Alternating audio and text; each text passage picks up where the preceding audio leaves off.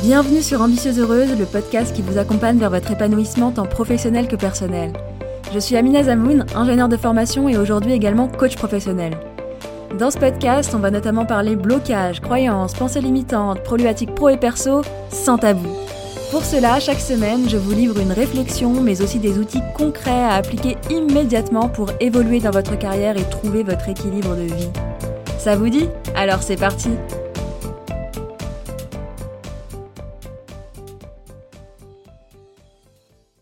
Bonjour à toutes et bienvenue dans ce dixième épisode d'Ambitieuse Heureuse où on va parler gestion des émotions.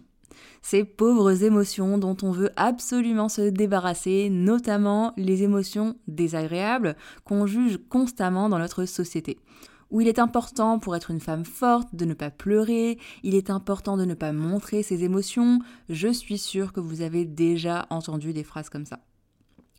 Et généralement, chez mes coachés, j'ai un peu deux cas de figure qui sont très souvent dans les deux cas des hypersensibles, et qui soit n'arrivent pas du tout, comme elles me disent, à contrôler leurs émotions ou que leurs émotions débordent, ou alors, au contraire, elles sont devenues des pros du contrôle et ne laissent rien passer et sont complètement déconnectées de leurs émotions.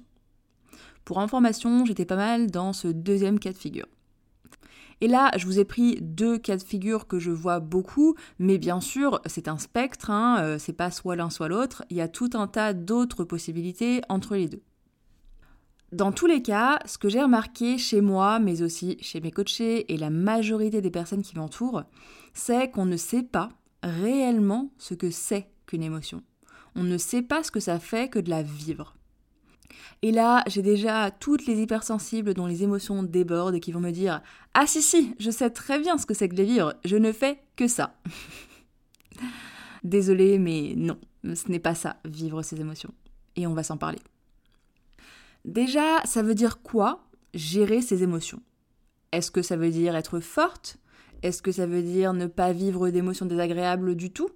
Est-ce que ça veut dire savoir compartimenter? Est-ce que ça veut dire que c'est ok de ressentir un tout petit peu d'émotions désagréables, mais pas trop? Ou encore, est-ce que ça veut dire savoir faire blocus un peu devant les autres, au travail, devant ses enfants, etc. Rien de tout ça à mon sens. Et pour comprendre ce que ça veut dire que gérer ses émotions, j'ai envie qu'on démarre par la base, c'est-à-dire qu'est-ce que c'est qu'une émotion? Comment est-ce qu'elle est créée? D'où est-ce que ça vient?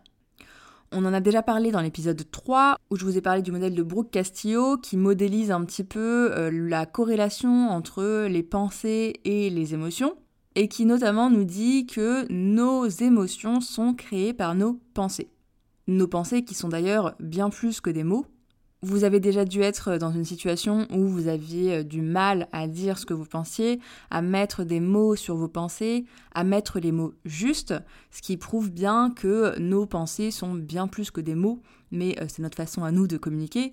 Et pour simplifier, en gros, nos émotions sont créées par nos pensées et on va partir du fait que nos pensées sont un petit peu les phrases qu'on a dans notre tête.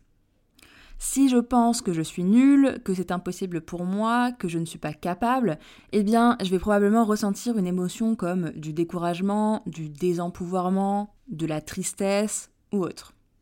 Donc, les émotions viennent de nos pensées et elles sont là pour nous transmettre un message. Une émotion, c'est un message que notre cerveau nous envoie via le corps. C'est la façon que le cerveau a de communiquer avec nous si je fais rapidement un petit parallèle avec une blessure physique, lorsqu'on se coupe un peu le doigt par exemple, qu'on se blesse, il y a un message qui part du corps, donc de la coupure au cerveau. Et là, avec les émotions, c'est l'inverse. C'est notre cerveau qui nous envoie un message via les émotions qui ne sont rien d'autre qu'une vibration dans notre corps. Maintenant que ça c'est défini, si on catégorise les choses pour les simplifier, en gros, il y a quatre possibilités lorsqu'il s'agit de ressentir une émotion. Soit on résiste à l'émotion, soit on réagit à l'émotion, soit on la fuit, soit on la vit. Et on va aller regarder chacune de ces catégories en commençant par la première, résister à l'émotion.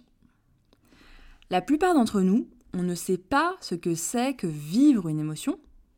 Par contre, on sait très bien ce que ça fait d'y résister. Et si on résiste à l'émotion, c'est parce qu'on a peur de la vivre.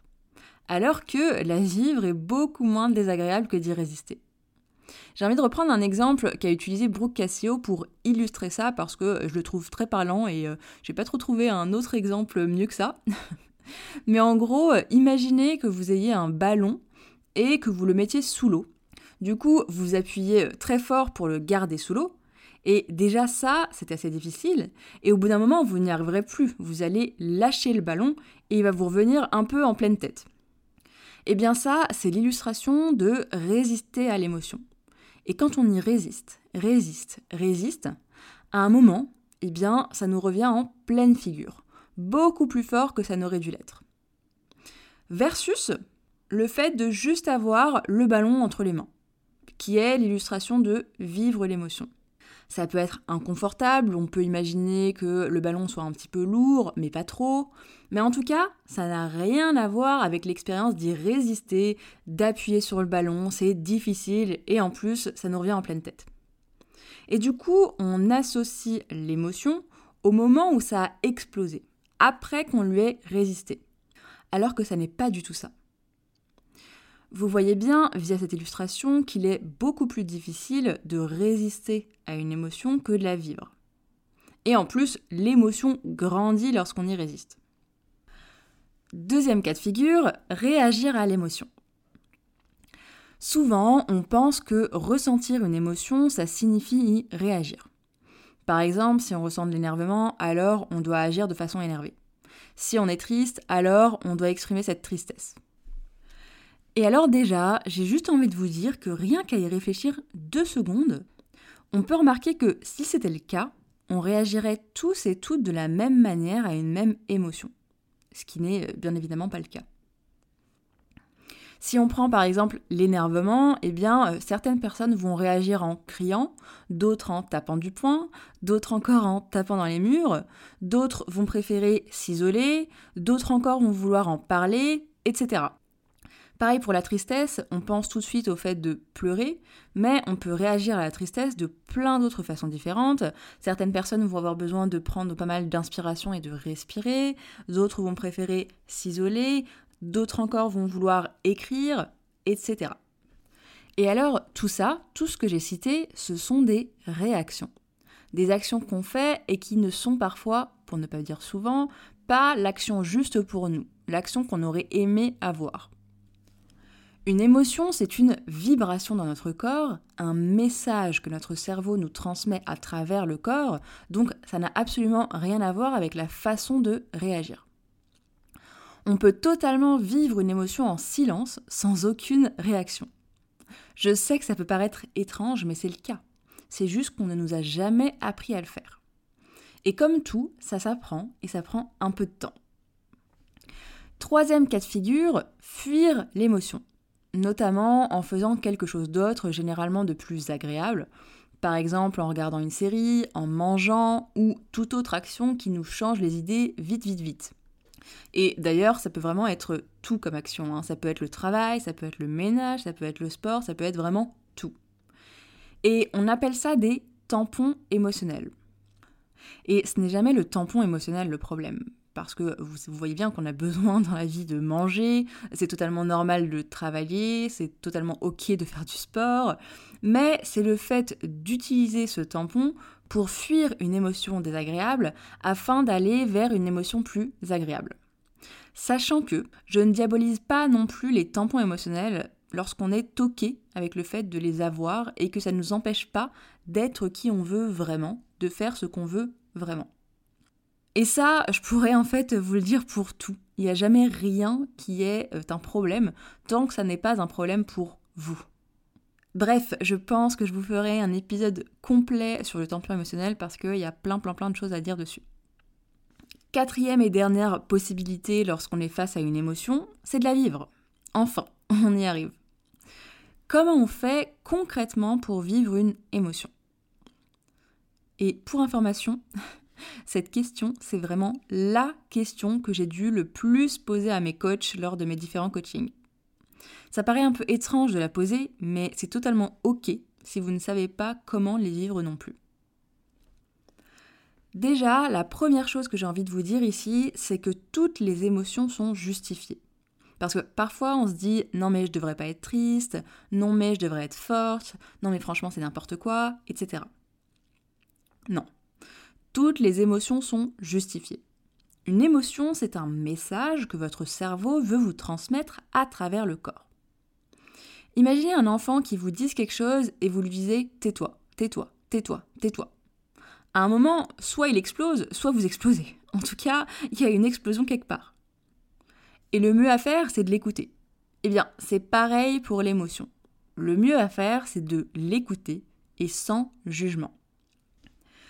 Parce que le fait de juger l'émotion, de se dire qu'on ne devrait pas ressentir ça, ça nous empêche de la vivre. On va rester dans le mental et on va soit y résister, soit y réagir, soit la fuir. Donc déjà, une émotion est toujours justifiée, c'est mon cerveau qui veut me transmettre une information via une vibration dans mon corps, c'est fait pour être expérimenté, vécu, c'est quelque chose de naturel et c'est ok de la ressentir. Lorsqu'on les bloque, qu'on les évite, qu'on les fuit, qu'on y réagit sans vraiment les vivre, en fait, on coupe la connexion corps-cerveau. On coupe la connexion avec soi-même finalement. Et du coup, comment on fait pour les vivre? Eh bien, on se reconnecte avec son corps. Le but, quand on vit une émotion, c'est de rester dans l'instant présent avec cette émotion et de ressentir ses vibrations. Pour que ce soit plus facile, ça peut être utile de commencer par prendre quelques respirations, de se détendre, et ensuite de se concentrer sur les sensations que vous avez dans votre corps. Le but, c'est vraiment pas de rester dans la tête avec toutes les pensées que vous avez, mais de vraiment revenir au corps et de décrire tout ce que vous ressentez, comme si vous étiez une observatrice, de la façon la plus précise possible. Comme si vous deviez expliquer ça à quelqu'un qui ne connaît pas du tout, qui ne sait pas du tout ce que c'est qu'une émotion. Donc, où est-ce que ça se trouve dans le corps? Qu'est-ce que ça fait? Est-ce que c'est plutôt chaud? Est-ce que c'est plutôt froid? Est-ce que ça a une couleur? Qu'est-ce que ça vous fait? Pour vous donner quelques exemples rapides qui, je sais, vont vous parler, ça peut être des frissons, la gorge serrée, de la chaleur, de la sueur, l'accélération de son corps.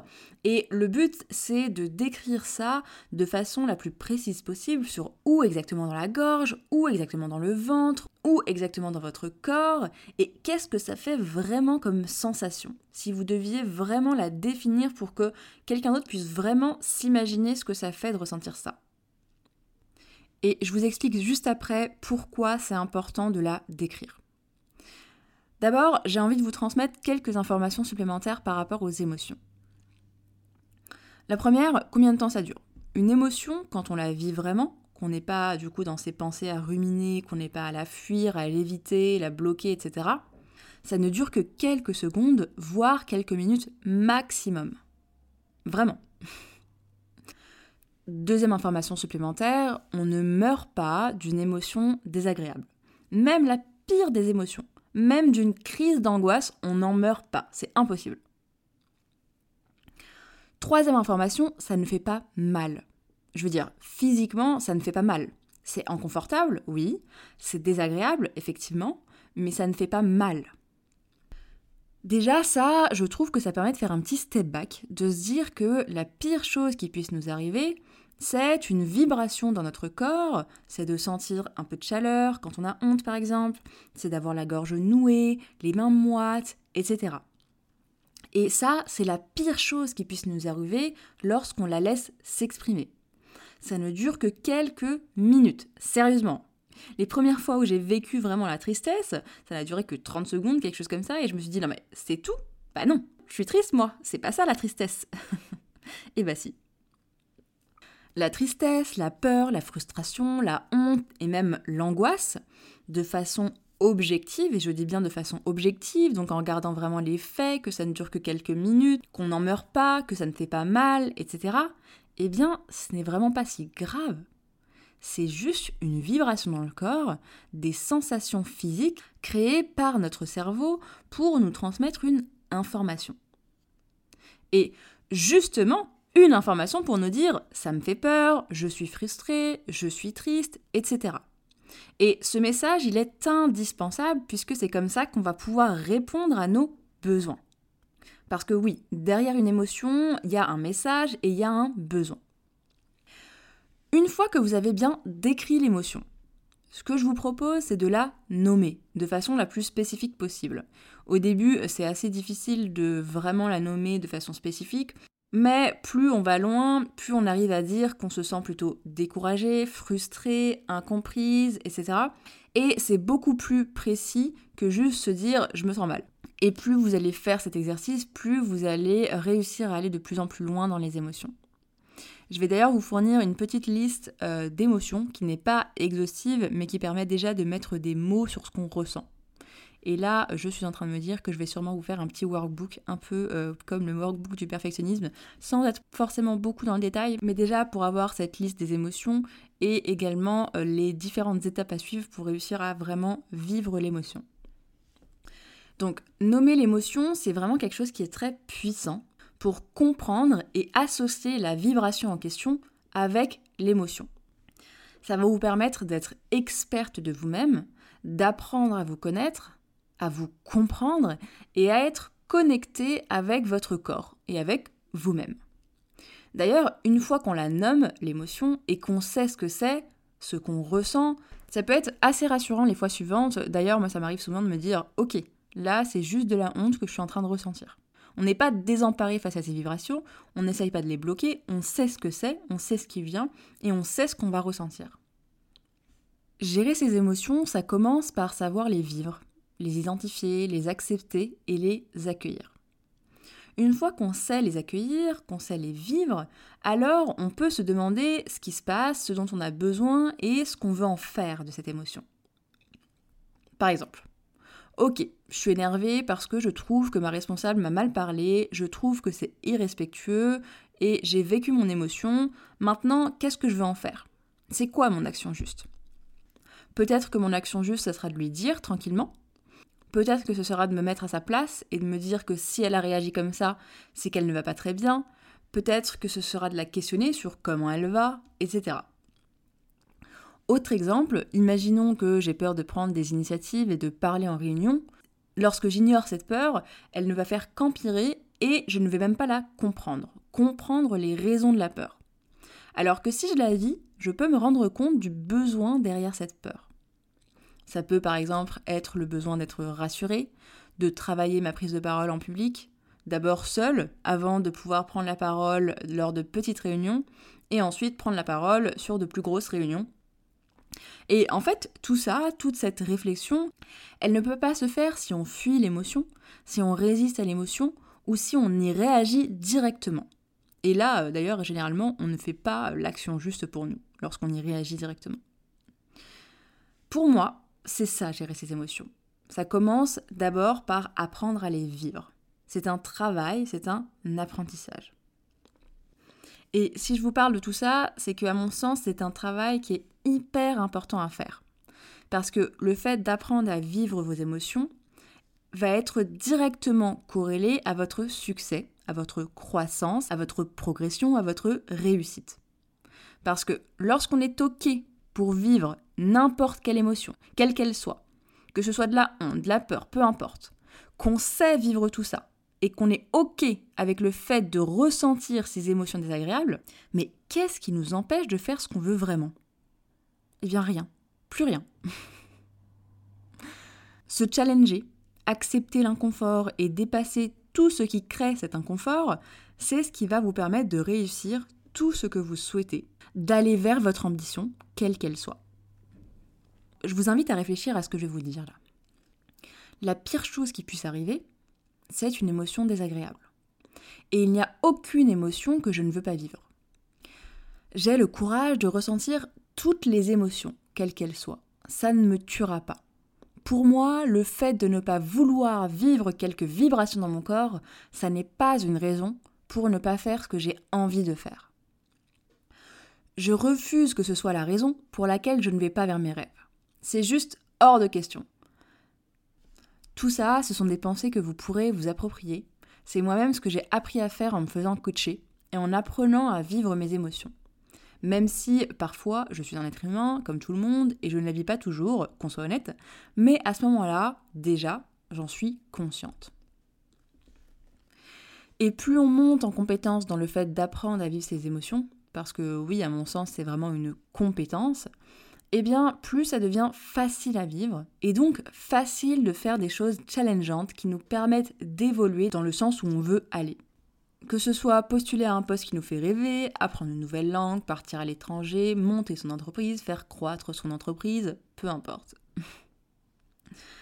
Ce que je vous propose comme application du jour, c'est de démarrer cet apprentissage. Prenez un moment où vous avez l'espace de le faire, un moment où vous êtes seul, c'est quand même plus facile au début.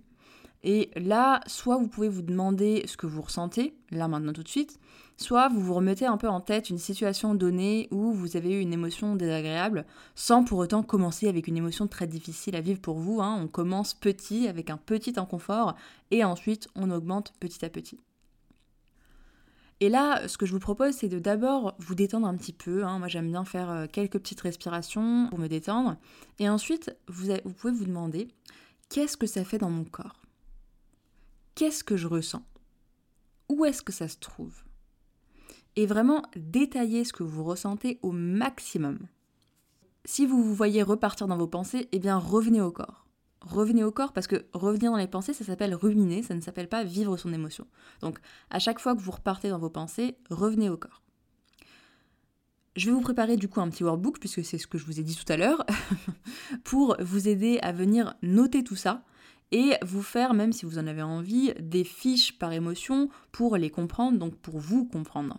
Ça sera disponible sur mon site, sur la page de cet épisode, comme d'habitude, et je vous mettrai le lien dans les notes de cet épisode. N'hésitez pas à prendre un moment précis dans votre journée pour commencer ce travail, pour le faire. Et puis, euh, une fois que vous l'aurez fait une fois, en faire un deuxième, puis un troisième, y aller vraiment tranquillement, à votre rythme. Mais vraiment, le but, c'est de commencer à apprendre à les vivre. Voilà pour cet épisode par rapport aux émotions, au fait de réussir à gérer ses émotions. J'espère qu'il vous aura apporté. La semaine prochaine, on va parler d'un autre sujet qui nous empêche d'aller vers notre ambition. On va parler des croyances limitantes et de comment s'en défaire. Merci d'avoir écouté cet épisode jusqu'au bout. Si c'est le cas, j'imagine qu'il vous aura apporté. Vous pourrez retrouver l'article associé à cet épisode sur mon site ambitieuseheureuse.com. Et si vous souhaitez recevoir des outils d'auto-coaching, des partages d'expériences et bien plus encore, sachez que vous pouvez vous abonner à la newsletter des Ambitieuses Heureuses où je vous partage plus de moi et plus pour vous. À bientôt!